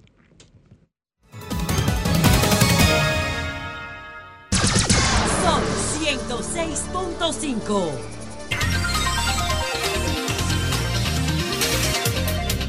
Cuatro o cinco minutos y seguimos aquí en el sol de la tarde, un día en el que el país recibe la luctuosa noticia de la desa- desaparición física de Rafael Bello Andino, Una persona que quizás por la composición generacional de la sociedad dominicana el día de hoy, donde más de un 35% de la población tiene menos de 25 años, me parece, eh, probablemente estemos hablando de un gran desconocido. Pero en lo absoluto, Rafael Bello Andino puede ser tipificado como tal porque fue un personaje, un colaborador íntimo, intimísimo colaborador, colaborador político del doctor Joaquín Balaguer, persona que gravitó y que aún sigue gravitando en la sociedad dominicana, y Rafael Bello Andino fue su hombre de confianza. Se pudiera, Su decir, se pudiera decir que fue asistente personal y político. asistente personal y político, pero sobre todo su hombre de confianza porque estuvo en el exilio con él. Y eso fue una prueba ¿Estuvo de en el fu- exilio? estuvo en el exilio. Y él vivía, Rafael Bello Andino era hijo de... ¿En 65? Sí, él, sí. él vivía en la calle Uruguay, era vecino, de, era vecino de mi abuelo, era muy amigo de hecho. Y Rafael Bello Andino fue ocupando, saltando, digamos, del círculo de la intimidad, eh, digamos, eh, administrativa de la vida del doctor Balaguer a pasar cargos cimeros en la administración del doctor Balaguer. Y fue una persona que, como todo lo de ese círculo íntimo, fue leal hasta el último día a la figura y al legado del doctor Balaguer. Sin Sí. embargo, con su desaparición física, pregunto, se cierra un ciclo hoy. Decía Ricardo Nieves, y esto lo pongo como tema de debate, decía Ricardo Nieves en el día de hoy, eh, a propósito de una entrevista que se realizó aquí esta mañana, Lea, al señor Claudio de los Santos, donde se señalaba que Rafael Bellandino habría sido la persona eh, encargada por el doctor Balaguer para llenar aquella página en blanco. Recordemos, no me recuerdo, en el libro Un cortesano de la era de Trujillo. Memoria de un cortesano en la era de Memoria de un Trujillo. cortesano en la era de Trujillo. Balaguer dejó una página, no me recuerdo, 300 y pico me parece, donde decía esta página con relación al asesinato de Orlando Martínez, un poco más o menos, no la llenaré porque una persona eh, que está llamada en términos biológicos a suceder. Dará, dará como, es como que se daría la, la encomienda. La encomienda de relatar la verdadera decisión o las verdaderas circunstancias en las que fue asesinado Orlando de Martínez. llenar la página en blanco. Exactamente. Y se llenó esa página en blanco. La historia la ha llenado porque la justicia se encargó. No se necesitó que nadie la escribiera ni la llenara, porque con las investigaciones, con la llegada del presidente Fernández a la, al poder, se tomó Un la saludo decisión. al doctor Castillo Pantaleón. ahí. Se tomó la decisión a través. Yo le hice una entrevista memorable al doctor eh, Castillo Pantaleón. Un saludo. eh, que la llenó. Con La relación, llenó. con relación a ese caso, a propósito de la muerte de, de, de Lluvere Montaz, creo que fue. Sí. De Chinino, el último de los implicados Sí, sí. en ese tema. Y de no aparecer en el momento indicado, como él mismo se autodefine, un simple juez de paz. De intrusión. De intrusión. eh, un simple juez de intrusión se encargó de manera decisiva, determinante y valiente. Sobre todo. Y valiente de llenar esa página en blanco que Balaguer cínicamente, irresponsablemente, la dejó supuestamente abierta a que otro la llenara por él. Eh, Pero ustedes dejaron que ese irresponsable levantara la mano después. No, porque esas son otras circunstancias Ah, políticas, esas son dos cosas diferentes. Es un hecho diferente. No, una acotación histórica. Estoy acotando usted, la usted, historia. usted es lo que es un inoportuno. usted. usted, usted también ¿Y por qué no me la levantó a mí, hijo? entonces, entonces, porque sus muertos. pero qué cosa, tú, ¿y para qué tú levantes esa lápida? ¿Dónde, dónde, dónde están? Pero espérese, estamos hablando de Bello Andino, espérese, espérese, espérese. Entonces, ¿qué sucede? Porque con la muerte de Bello Andino, con la muerte de Fon Bernard, eh, con la muerte de, caray, hubo otro, eh, Vitini, creo que era Vitini. Mario Reed Vitini. Mario Reed Vitini. Don Mario Reed Sí, Vitini. un intelectual de profundidad. Y después tenía unas posiciones muy democráticas. Sí, ¿eh? el propio Fon Bernal también y el propio Bello Andino, muerto en el, en el día de hoy, la madrugada de hoy, eh, que hay que decir de Bello Andino, al margen del tema de debate de, de la página en blanco que estaba supuesta a llenarlo alguien que lo sucedería por un tema biológico, que hay que decir de Bello Andino, un tipo decente, Sí. educado, prudente.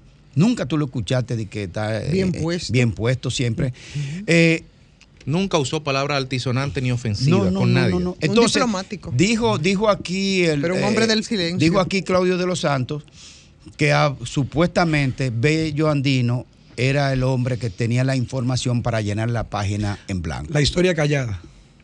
Bueno, si Rafael Bellandino hubiera tenido la encomienda directa del doctor Joaquín Balaguer de llenar esa página, la habría llenado. Porque todo, si algo caracterizó a, a ese círculo íntimo, a ese anillo de hierro o al anillo palaciego, como le llamó el doctor Peña Gómez en la campaña del 94, era una lealtad absolutamente incuestionable a los deseos, caprichos y cualquier expresión que tuviera Joaquín Balaguer. Yo creo que en este país eh, han pasado dos grandes dominicanos, dominicanos que han conocido la idiosincrasia propia desde la A hasta la Z. Se llaman Juan Bosch y Joaquín Balaguer. Y si bien es cierto que Joaquín Balaguer es un conocedor o fue un conocedor de la idiosincrasia dominicana y de la composición social dominicana, aunque Juan Bosch fue quien escribió y tituló este libro con este nombre de, compos- de composición social dominicana, yo creo que Balaguer jugó con la psiquis del pueblo dominicano, sabiendo que su memoria, luego de su desaparición ya de aquí de la tierra, pues saben que, que muchas personas, y más él que tuvo luces y sombras, para muchos más sombras que luces, para otros más luces que sombras, principalmente con los 12 años sangrientos que se conocen en la historia dominicana y el castigo eh, con la izquierda dominicana y con otros actores también. Al él saber que, que- que tenía tantas luces y sombras en su espalda, pues yo creo que él tenía que tener un tema, cumbre también, para que la gente le recordase y le comentase. Eh, y yo creo que no puede ser tan simple con que nosotros solamente podamos debatir aquí en este espacio eh, eh, qué debería decir esa ¿Qué página. Yo creo, yo creo que deberíamos preguntarle también a la gente qué opinan y qué creen. Balaguer. de- bueno, sí, me refiero. Eh, Deberíamos preguntarle a la gente entonces. ¿Qué usted escribiría en esa página en blanco que dejó Balaguer? ¿O qué debe decir? No, pero, pero ¿Qué antes, de, debió decir? antes de hacer esta pregunta a la, a la gente, que yo sé que hay mucha gente que tiene muchas cosas, Bueno, muchas cosas que decir, Balaguer, eh, incluso... ¿Qué tú le escribirías? Incluso Balaguer, eh, perdón, Balaguer, Si le pregunta a eh, Ivonne. cuando Me esos gustaría escucharla. ¿Qué tú le escribirías? Ivonne? trató de crecerse y de borrar todo ese lastre que comenzó, óyeme, de verdad, porque la sagacidad de Balaguer eh, era, era impresionante, borrando la fisonomía de la ciudad. Sí, Aquí, ¿quién se recuerda sí, del sí. Timbeque? ¿Qué- ¿Quién se recuerda de Poasi? ¿Tú, tú, tú recuerdas? ¿Quién se recuerda Pero, de la- pero- Óyeme, por ejemplo. Pero eso no, ese- eso ese- no fue. En ese proceso. Pero eso no ¿no? fue una acción, pienso. Eso no fue una acción de borrar la historia desde la lógica de resignificarla. O sea, había que hacerla a México y había que empalmar un puente y si teníamos que reventar San Carlos, lo reventábamos. No, no, no, no. Ahora, pero, oye, pero- no, no, pero yo, yo no, creo no. Que, yo creo que hubo, hubo Voy, un elemento pero voy- importante, pero a donde yo Pero quería en tu ir- línea, y disculpa, Sí, 30 sí, segundos por la sí. En tu línea, eh, no debería sorprender quizás que sea así, porque eso sí fue lo que él hizo en Samaná, por ejemplo. Estamos hablando de una persona que, que rehacía la historia y sagaz, como tú señalas, Lajar, eh, entendía que la historia, y para ahí está la historia, Egipto nos lo recuerda a diario, la historia Claro. se expresa a través de la arquitectura y se expresa a través del concreto y del cemento, y al final de cuentas, ¿cómo evaluamos la obra Balaguer al día de hoy? Oye, Faraónicas. Oye, al final del día, yo creo que terminaron reivindicando a Joaquín Balaguer precisamente sus principales detractores o sus principales víctimas. Porque ¿cómo desaparece Balaguer finalmente? O sea, ya en sus últimos años de Joaquín Balaguer, ¿cómo Balaguer eh, termina respecto a los partidos políticos que le adversaban? Balaguer terminó arrodillando a los principales partidos políticos. Entonces tú estás Oye, diciendo... Balaguer, Balaguer- oye, Balaguer terminó arrodillando a los principales partidos, leas el Partido Revolucionario Dominicano, ya venía arrastrando al PLD eh, después del Pacto Patriótico, pero sobre todo eh, en esa última peregrinación a la Máximo Gómez 25, mientras se ocupaba de meter, ¿m? de meter en su ataúd al Partido Reformista Social Cristiano, porque yo soy de las que piensa que Balaguer se llevó a su partido eh, reformista y dejó un despojo que después se los disputaban los otros igual arrodillados. O sea, hasta ese punto yo le reconozco la sagacidad de Balaguer. Bueno, pues entonces tú estás Y diciendo... dejó totalmente neut- Tú es estás diciendo que sus tanto que después le llamaron incluso incluso padre de la Tú estás diciendo que finalmente que sus adversarios reivindicaron a Balaguer. Yo pienso que sí. Pero claro, tú tienes dudas de eso. No sé, pero el pueblo yo, no yo, se yo, yo pi- yo pienso que sí, lo reivindicaron. El pueblo no se equivoca. Lo reivindicaron, claro. y después le llamaron incluso padre de la democracia. bueno, eso fue una ¿Tú recuerdas que todos iban a consultar a Balaguer a la máximo Gómez 25? El oráculo todos. de él fuera Iba el. PRD e iba el PLD. ¿Y dónde quedó el Partido Reformista después de la desaparición física de Joaquín Balaguer? ¿En qué devino? Un despojo. En una bisagrita. En un despojo, en un despojo, dejó un despojo que entonces esos otros dos arrodillados se lo han disputado históricamente después de la desaparición de Balaguer. Vámonos con la gente, Alejandro.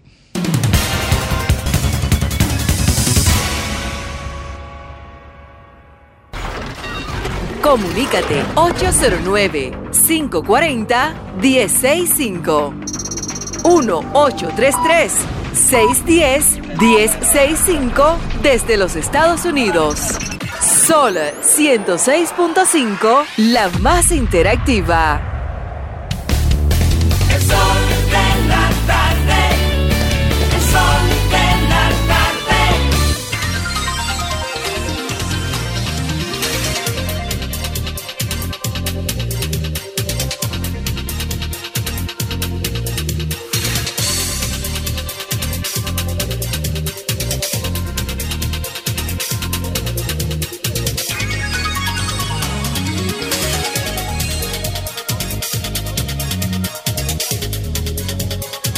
Usted qué piensa que debió haber dicho esa página en blanco de Joaquín Balaguer? Adelante por aquí.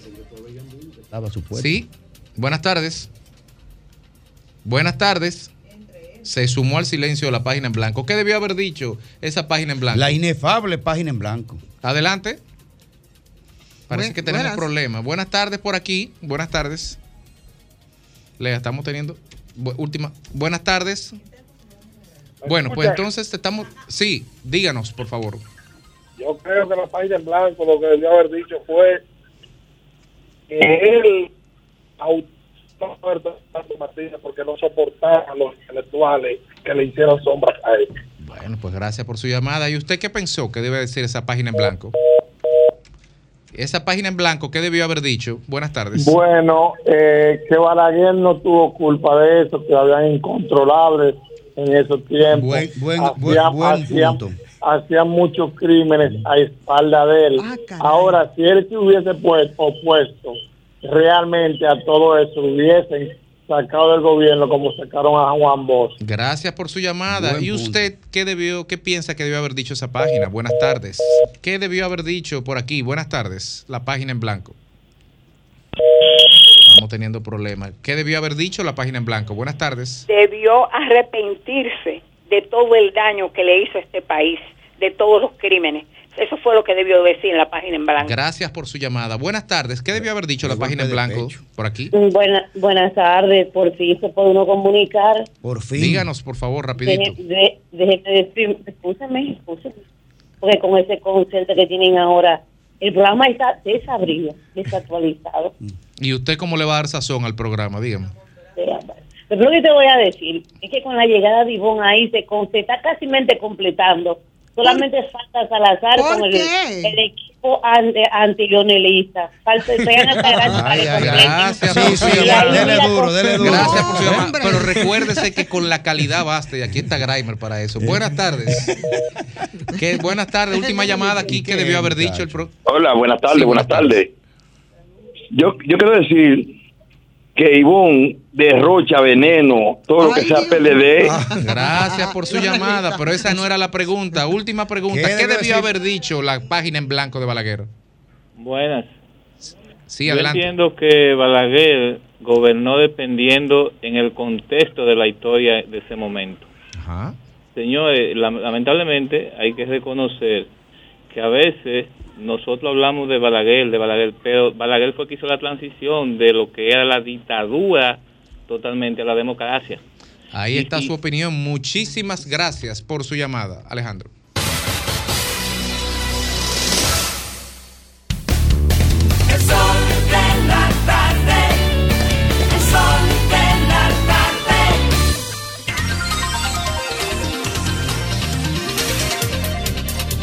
4, 20 minutos aquí en el sol de la tarde y seguimos con los comentarios y esta vez con nuestro compañero Graimer Méndez. Gracias, compañero Federico Giovini. Gracias a toda la audiencia de este Sol de la Tarde, Sol del País de RCC Media, la más poderosa y completa plataforma de medios de la República Dominicana. Miren, solo así como una especie de, highlight, nada más y nada menos, a propósito de que ayer dijimos sobre la situación de que las Naciones Unidas rebaja en 25% el tema de los alimentos, de la ayuda en alimentos para el hambriado pueblo, pueblo haitiano. Se despacharon ayer con esa información, pero hoy se despachan con la información que Estados Unidos aumenta en 1.300 millones en ayuda para Ucrania. De dólares. O sea, le han dado dinero que tú puedes tapizar el suelo ucraniano y sobran papeletas para la frontera de los otros países. Que ustedes la ponen papeletas de a 100 sobre el territorio ucraniano. Y anuncian 1.300 millones más. Y Haití, que se lo lleve el diablo. Porque, ¿cómo usted le rebaja la miseria de lo que son alimentos eh, para un pueblo eh, pasando hambre? Y entonces le mete 1.300 millones a seguir incentivando una guerra eh, inentendible. Bueno, como hemos dicho, la doble moral de esta humanidad, como lo anunció el encuentro Bruselas-CELAT, eh, donde anunciaron 45 mil millones para toda América Latina hasta el año 27.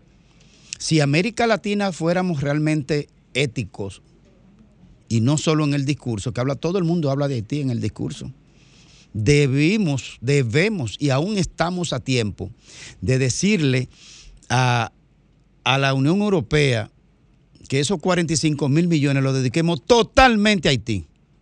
Todo. En un plan de intervención solidaria, humanista. Pero solo es de la lengua, de la boca para afuera. La solidaridad con Haití es de la boca para afuera. Lo que dijo el doctor Rivera ayer, el ministro de Salud Pública, es espantoso.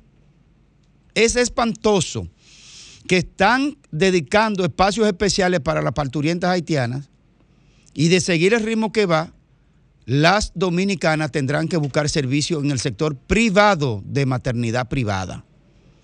Eh, Eso dijo el ministro de Salud Pública ayer, el doctor Rivera, así como quien ve llover. Y dijo que aumentó, que ha aumentado en un 35% la ocupación de las camas de las parturientas haitianas. Que las dominicanas van a tener que buscar sector privado para pagar sus partos porque las camas están ocupadas. Y entonces, toda América Latina le ofrecen 45 mil millones y nadie dice, yo cedo mi parte para Haití. No, nadie lo dice. Nadie. Bueno, esa es la doble moral de esta situación. Miren, lo peor que le puede pasar a un, a un problema, una situación, es no atenderlo a tiempo.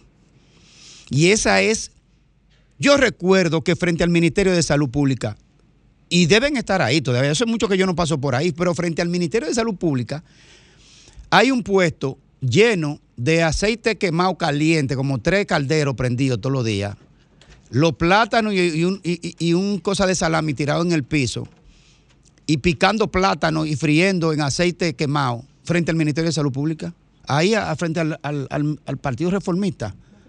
Es una fritura frente al Ministerio de Salud Pública, aquí en este país. es una cosa. y, eso, y eso no pasa nada. ¿Qué es lo que quiero decir? Ayer yo crucé por la Núñez de Cáceres buscando la Olor Palme. En una de esas esquinas ya yo vi una señora que yo he pasado por ahí recientemente y no estaba. Y encontré una señora ya con una banqueta, una mesita, eh, un anafe y un jarro de, té y de café. Entonces, usted lo permite hoy y en poco tiempo usted verá que tendrá una hilera de... entonces, como, como ella vende café y té, ahorita habrá eh, uno que ponga el pan con mantequilla y salami al lado para completar el asunto. Como ese va a aprender, entonces le ponen al lado un tipo que va a vender cartera y rolo y redecilla. Bueno, el tema es que a propósito de, de la intervención del mercado de Herrera, ahí en la, eh, porque está por los frentes de la Junta Central Electoral que pertenece a Santo Domingo Oeste.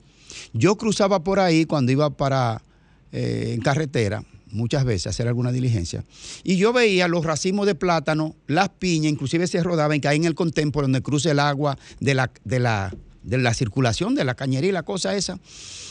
O sea, por donde yo cruzaba y veía esas imágenes, y yo dije, ¿y cómo permiten que, ese, que esa calle tomada entera, eh, arbitrariamente, sin control, lo fueron tomando, lo ocupando los vendedores, lo, lo que venden víveres, lo que venden carne, lo que venden ropa, lo que venden de todo?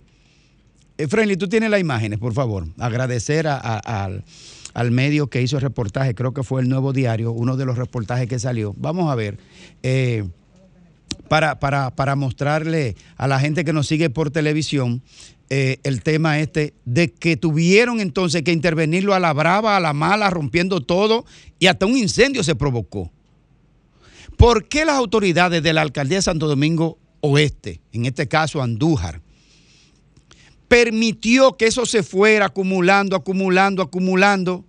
Pero eso comenzó en pequeño, delante de los ojos de todo el mundo, y lo dejan que ruede, que ruede, que ruede. Hacinamiento, e enfermedades, eh, mm, eh, bandolerismo, ahí se meten de todo, ahí se meten vendedores de droga, ahí se meten eh, temas de prostitución, ahí se mete de todo. Ah, no, las autoridades dejan que eso crezca. Y entonces pasa esto, que tienen que entrar a la brava, a la mala, a la destrucción, sin un proceso de organización, sin un proceso de planificación y sin un proceso de una vez organizar como debió organizarse esa gente que ya fue adquiriendo, eh, digamos, derecho adquirido ahí a través de la usurpación de los espacios públicos. Y la alcaldía no dice nada. Si no tenemos las imágenes, eh, lo que le queremos decir a estas alcaldías, hay que ver cómo está el puente, hay que ver cómo está el puente que cruza la Máximo Gómez por encima de la, de la Nicolás de Obando, rumbo a Villamella. Eso se ha convertido en un mercado de vendedores de todo tipo ahí arriba, en el elevado, en el elevado, y nadie interviene. Es un desorden absoluto en muchos puntos de esta ciudad.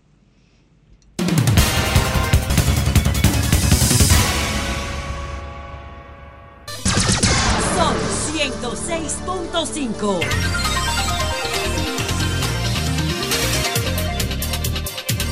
Cuatro 32 minutos de la tarde aquí en el sol de la tarde tenemos la grata presencia del ingeniero Olgo Fernández, quien además de ser pasado titular del Instituto Nacional de Recursos Hidráulicos a propósito de la sequía que vivimos, eh, actualmente es miembro del Comité Central y secretario de Obras Públicas del Partido de la Liberación Dominicana y tiene un importante cargo directivo en lo que es su provincia natal, la provincia de Dajabón. Así que podríamos hablar de múltiples temas, ingeniero. Que debió ser del comité político. ¿Eh? Se debió Y- ser el comité político. De, han metido un grupo de rabandolo ahí. No, no, y no, hombres no. como, como Olgo no, no está en el comité político. Buenas tardes. Buenas tardes. No le haga caso a Graeme, que No, es un no, dame gancho. caso.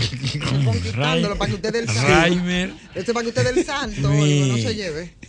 Mi grato amigo, Ivonne, amigos todos, gracias por permitirme interactuar con ustedes esta tarde en este espacio. Gracias por que estar es aquí. El toque de queda nacional. Estábamos hablando antes de usted venir, ingeniero, eh, sobre lo que fue la marcha del PLD el sábado antepasado y, y el efecto de esa marcha en la galva- galvanización del espíritu partidario de esa institución. ¿Cómo ustedes lo valoran desde adentro de la institución, la actividad? Era, yo quisiera que si el máster puede colocarnos la marcha para establecerle los marcos de referencia por qué la marcha se convirtió en un éxito total. Y así lo ha asimilado el pueblo dominicano. No hay un solo rincón del país que uno se comunique que no haya disfrutado el éxito de la marcha. Tiene mucho tiempo que no se marcha hacia ese nivel, Olgo. Bueno, desde el 2020. No, desde el 12. Y no hace mucho la última marcha que el PLD hizo, la hizo entre el 8 y el 7, en la campaña precisamente eh, del presidente Fernández. Mm. En las campañas del presidente Medina, lo que se estableció como norma de campaña fueron caravanas. Caravanas y recorridos. Regionales. O sea que no se hicieron marcha y después se hizo un meeting, pero no marcha. Mm. Pero el PLD tenía alrededor de 12 Diez a 14 años, que no marchaba en el Gran Santo Domingo. Olga, quizás el éxito que se le atribuye a esa marcha fue lo que probablemente animó a esa reunión que realizaron el expresidente Fernández y Danilo Medina en unas posibles quizás eh, alianzas. Eh, me Bueno. refiero a la reunión que acaban de realizar, usted sabe. Bueno, es posible si se reunieron, que todavía a nosotros no nos lo han confirmado. Si se reunieron, eh, tienen derecho porque son ciudadanos, Claro. son políticos y sobre todo son amigos personales. ¿Por qué digo que son amigos? Porque yo no he visto un solo evento familiar donde Danilo no haya estado presente junto a Lionel y donde Lionel no ha estado presente junto a Danilo. Pero no fue una reunión entre Esa- amigos, no, no, evidentemente, no. sino entre Claro, políticos. entre políticos. ¿Verdad? Así Sí, fue, ¿verdad? Fue el espíritu de esa reunión, Olga. Bueno, es lo que sucede es que yo todavía no tengo la fílmica y la constancia. Pero de en el supuesto reunión. que se hubiera dado. Si se da la reunión o se diera o si se efectuó, nosotros saludamos el encuentro de esos dos líderes. Olgo, viendo el panorama político y frente a una posible alianza, porque hay comisiones de trabajo tanto dentro de la Fuerza del Pueblo como también del PLD frente a una posible alianza, ¿cuál sería su, su visión, su perspectiva sobre este tema y, y cuáles serían las posibilidades de salir gananciosa? Mira, no la posición mía, porque yo soy un instrumento del partido y como miembro del Comité Central, y estos temas se llevan al Comité Central, y como titular de una de las principales secretarías del gabinete técnico, te decimos que nosotros saludamos la decisión del partido, de su comité político, porque no fue una decisión particular, no fue una decisión dividida, fue una decisión unánime del comité político en seleccionar una comisión de siete y ponerle la, en la mano las decisiones que puedan tomar con respecto a lo que son las alianzas o la concertación, porque muchas veces se hacen concertaciones y no se tiene que llegar a una alianza Claro. en determinado distrito, municipio, etcétera. Lo que te digo, que el Partido de la Liberación Dominicana es el líder de los partidos con vocación de concertación, de alianza. Fue que implementó las alianzas en República Dominicana y, Y el la de Santo apertura. Domingo y el acuerdo de todo. Santiago. El partido a partir de 95. Desde el Pacto Patriótico, ¿verdad? Desde Frente Patriótico. 95, antes ya hacía concertaciones, pero con la sociedad, con organizaciones, con grupos sociales organizados, sindicatos, frentes organizados, pero ya del 95 en adelante ha sido el líder de vocación democrática. Pero si se lleva la propuesta, Olgo, si se lleva la propuesta al Comité Central y el, el- y el compañero Olgo Fernández coge un turno, ah, los turnos y la cosa, eh, ¿qué, tú- qué usted pronunciaría en, es- en ese turno sobre la alianza eh, PLD Fuerza del Pueblo, en un turno que usted tomara en el Comité Central? Grimer, es que ya el Comité Central, después de esa comisión, se reunió y tanto ¿Quién le el candidato como el secretario general presentaron eh, la información y fue acogida, podríamos decir que a unanimidad, la decisión del comité político. Y si fue a unanimidad en el comité político, usted puede estar seguro que cuando esa comisión rinda su informe, también va a ser apoyada de manera unánime, sino mayoritariamente casi unánime. ¿Por qué? Porque este es un partido que está cohesionado, es un partido que tiene un liderazgo concentrado en ganar las próximas elecciones.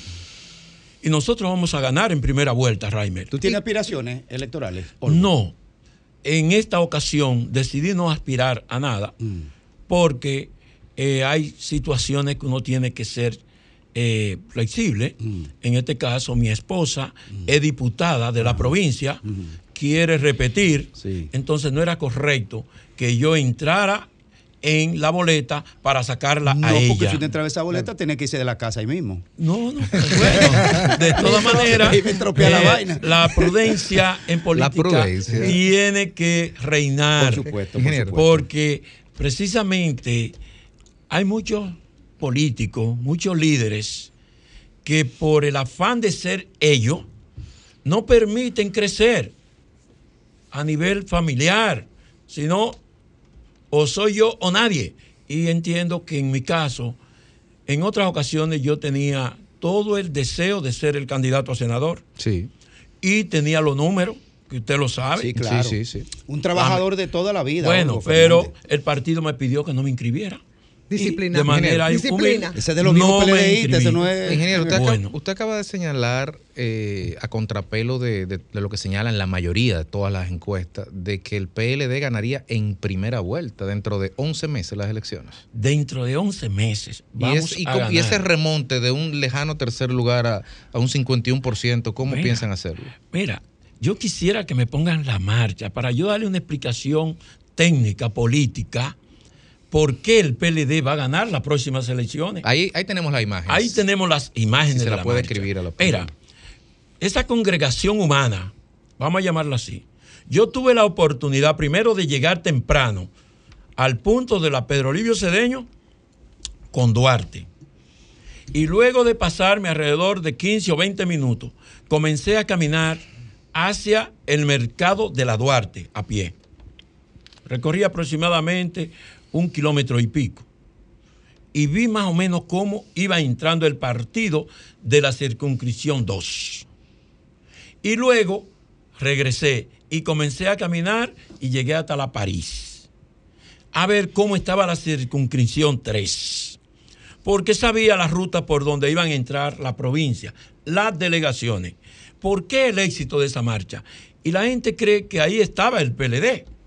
No, ahí había una pequeña delegación. Delegación. Y le pongo prácticamente. ¿Ustedes saben cuántos integrantes le asignaron a mi provincia? Que nosotros tenemos alrededor Cuotas tenían. cuota. 200 personas. Con el esfuerzo de mi esposa y mía y otro compañero, pudimos traer 8 guaguas de Caribe Tour. O sea, 400 personas. Con el esfuerzo de nosotros tuvimos que anexarle ¿eh? las guaguas. ¿Por qué? Porque el partido no tenía en ese momento capacidad de movilizar. ¿Y tú sabes cuántos miembros tiene la provincia de Dabón inscritos en este momento en el nuevo PLD? 17.300 en este momento. De eso nosotros pudimos movilizar 400 personas. Pero Santiago Rodríguez no pudo enviar una guagua. Montecristi envió 300 personas. Mao envió 300 personas. Santiago, que es la segunda ciudad después de Santo Domingo Este o el Gran, El Santo, Gran Santo Domingo, Domingo. lo que envió fue mil personas. ¿Y a qué ¿Cuántas se debía personas? ¿Eh? ¿Cuántas ¿A qué se debía personas? Ah, perdón, perdón.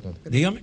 Bueno, eso se debió precisamente a que el costo del transporte está bastante alto y había que minimizar. Entonces se concentró que el Gran Santo Domingo, San Cristóbal, San Pedro y esta provincia cercana eh, aumentaran la cuota en presencia de ciudadanos. Lo que te quiero decir, que el PLD, si marchó, ahí no marchó un 10% del PLD. Ahí no marchó un 10%. Lo que indica que si nosotros tenemos en este momento una matrícula de militantes alrededor de los 960 mil ¿eh? militantes, estoy hablando inscritos en comité de base, ¿eh?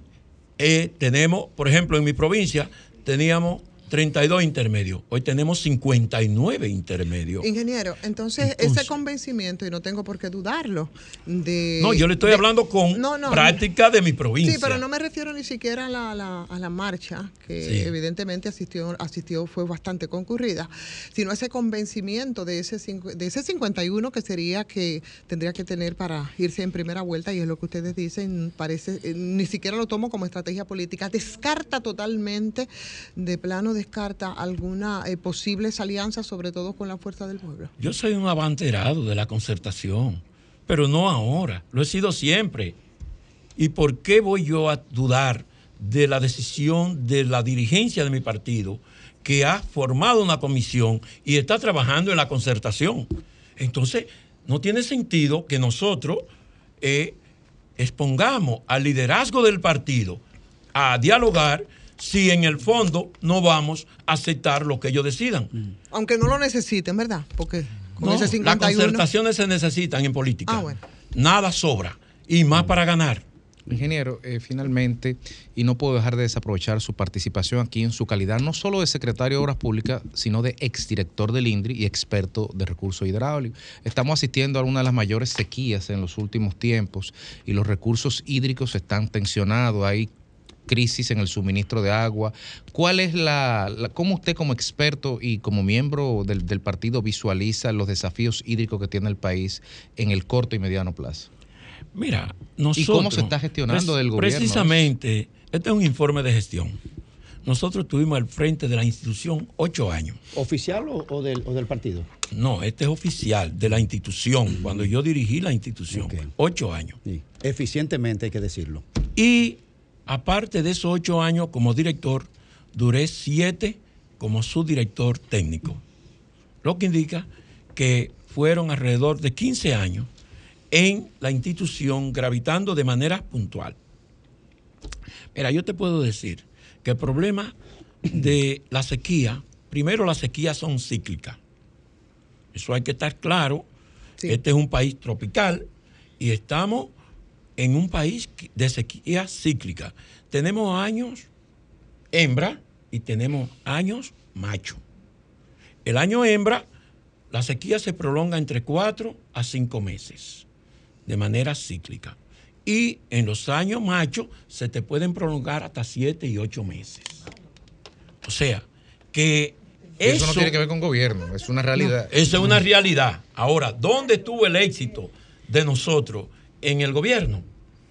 En el plan de manejo hídrico y el sistema de operación de presa que lo manejamos de manera adecuada, sin afectar, lógicamente, la generación.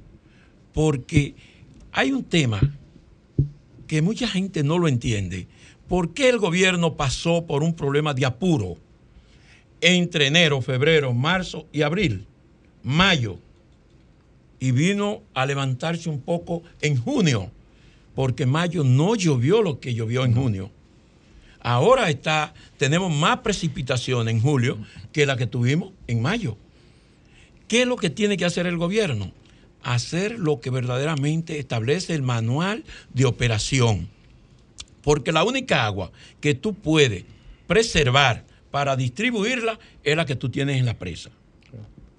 Después, lo otro, tú puedes manejarte eh, con escorrentía que se te van a caer en un momento dado cuando deja de llover. ¿Qué le sucedió al gobierno? Que en el mes de octubre, septiembre y octubre, aquí hubo mucha lluvia en el 22 y se llenaron todas las presas.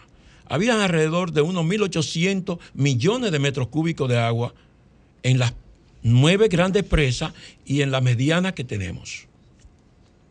Aparte de eso, ¿qué le sucedió al gobierno? El gobierno, por inexperiencia, improvisación, gastó el agua de los meses de sequía en diciembre, generando 24 horas a través de EGI. El agua que tú generas, automáticamente, la que puede atravesarla a un canal, pero resulta que tú no la vuelves a regresar al embalse. Y en ese sentido, por la falta de carbón de Punta Catalina, que no lo ha dicho nunca el gobierno, porque no son sinceros, no son capaces de decirle al país, cometimos este error. Entonces, botaron toda el agua en los meses de diciembre, enero, febrero, y cuando llegó marzo, con una sequía fuerte, abril fuerte, ya no tenían agua en los embalses para poder facilitarle el mismo volumen de agua que se le facilita en las obras de toma, por ejemplo, Valdesia, al Gran Acueducto de Santo Domingo, eh, en Tavera, Santiago, Moca, que se nutren de ahí. O sea, esa es la verdad. Y lógicamente, en este momento los embalses se están recuperando. ¿Qué nosotros les sugerimos? Ojo con eso, gobierno. Ojo con eso, gobierno. Ojo con eso, gobierno. Gracias, ingeniero Olgo Eh, Fernández, por su participación el día de hoy y por sus consejos que son bien recibidos en, esa- en esa materia. Muchas gracias. Y continuar construyendo obras hidráulicas, que nosotros nunca nos detuvimos de hacerlo. Porque lo único Ay, tú estás en tus aguas, ¿eh? Ese tema, tú estás en tus aguas, ¿eh? Gracias, Bueno, ingeniero. porque Ese es su tema. Ese. Alejandro. El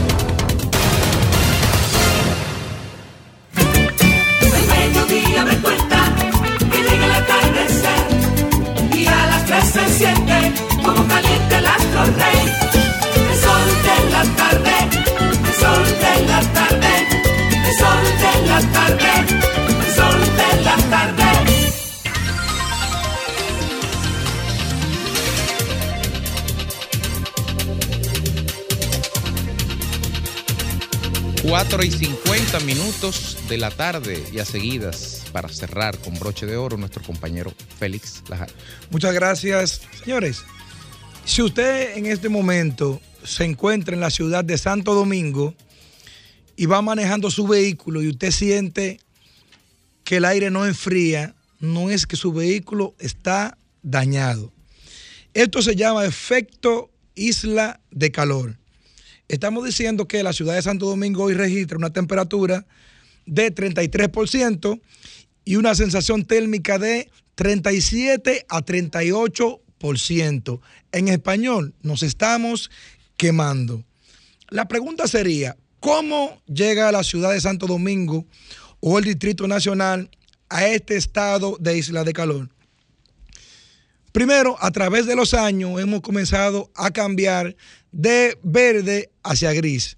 Cuando la ciudad de Santo Domingo comenzó a maxificarse, a desarrollarse, de los cuales nos sentimos orgullosos, esos edificios grandes, bonitos, pero no hemos pensado nunca que donde estaba, donde está ese edificio hoy, ahí había una casa que tenía cuatro, cinco, seis árboles que nos ayudan a regular o a reglamentar, se podría decir, inclusive el calor de la ciudad. Más sin embargo, entonces pasamos del verde de los árboles que nos ayuda a reducir los, eh, los efectos de gases de invernadero, que nos ayuda a reducir eh, el calor y todas esas cosas, pasamos entonces al hormigón. ¿Y qué hace el hormigón? Bueno, en el día absorbe todo el calor que tú le traes, lo absorbe, lo absorbe, y luego en la noche comienza a tirarlo. Pero también tenemos el asfalto, que prácticamente en la ciudad de Santo Domingo se ha convertido en un gran problema. ¿Por qué? Bueno, simplemente hay que ir a la avenida Winston Churchill y vemos que la capa de asfalto está al mismo nivel o quizás inclusive por encima de, de las aceras. Y dirán ustedes, bueno, ¿qué pasa ahí? Una, una, un sobreasfalto. Todos los gobiernos que llegan les gusta que vean que están trabajando en el polígono central y automáticamente lo hacen. Donde teníamos que tener un espesor, tenemos prácticamente el doble. Entonces tenemos una ciudad que todo lo que hace en el día es asumir calor, guardar calor y luego en la noche lo tira, pero también en el día entonces es insostenible como en el día de hoy que de 33 grados y una sensación de 37 a 38%. La pregunta sería, ¿nos quedamos simplemente en la crítica o debemos de, o debemos de dar el siguiente paso para pasar a la solución? Y yo creo que sí. Yo creo que es necesario que se implemente una política, una política pública, ya sea desde el Estado o desde la alcaldía del Distrito Nacional, y comenzar a reformular la capital y a sembrar árboles, para que nosotros podamos regresar o reducir la fiebre que tiene la capital, que tiene alrededor de unos 4 grados. La mayoría de países de Latinoamérica tienen promedio de 28, 27 y lo que muchos tienen 29 y nosotros estamos hablando de 29, 30, 31 y hasta 33 grados promedio. Entonces es necesario que comencemos y demos el siguiente paso, que pensemos no solamente en que un país necesita tener una gran infraestructura con grandes edificios y lindos edificios, también debemos de pensar en la gente, debemos de pensar en la calidad de vida de la gente y debemos de pensar que si no tenemos un ambiente adecuado y que si no tenemos los árboles necesarios para que nos brinden el ambiente necesario con la sombra en la capital, nos vamos a morir del calor.